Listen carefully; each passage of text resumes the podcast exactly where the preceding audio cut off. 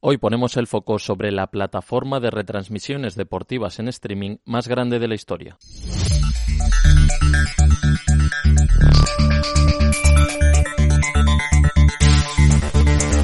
Adquirir los derechos deportivos de una gran competición ha dejado de ser sinónimo de negocio. Poder retransmitir la NFL, la, NBA o la Major League Baseball cada vez es más caro, lo cual implica que las tarifas de las plataformas se incrementan y el público con menos poder adquisitivo no puede permitirse disfrutar de su deporte favorito. La audiencia, por lo tanto, se desentiende y la pasión se va erosionando hasta desaparecer.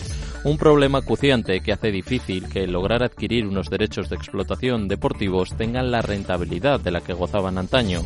Para solucionar el problema, Fox, Warner y Disney se unen para lanzar una plataforma de streaming de deportes que aglutinará todos los contenidos deportivos que tienen en sus carteras los tres grandes grupos, entre los que figuran las grandes ligas profesionales de baloncesto, fútbol americano y béisbol, y se sumarán además los mayores circuitos de golf, tenis, automovilismo y el Mundial de México, Canadá y Estados Unidos de fútbol de 2026. Hasta el momento no ha trascendido demasiada información si es cierto que parece que se va a lanzar a finales de 2024. Se conoce también que se gestionará de forma independiente, con su propia marca, gestores y licencias en exclusiva. Además, cada empresa estará representada en el Consejo de Administración de forma equitativa. Después de hacerse pública esta unión entre grandes productoras audiovisuales, la siguiente pregunta es, ¿ocurrirá algo parecido fuera del ámbito deportivo?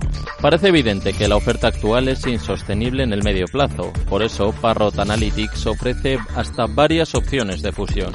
La mayor demanda en términos de gente se crearía con el binomio Warner Bros. y Paramount tendrían bajo control el 29% de la demanda de series en Estados Unidos. De hecho, las conversaciones entre ambas ya se iniciaron en 2023 y los analistas señalan que de consumarse el acuerdo, ambas entidades estarían en disposición de competir contra Netflix y Disney, que hasta el momento dominan la industria del entretenimiento en streaming.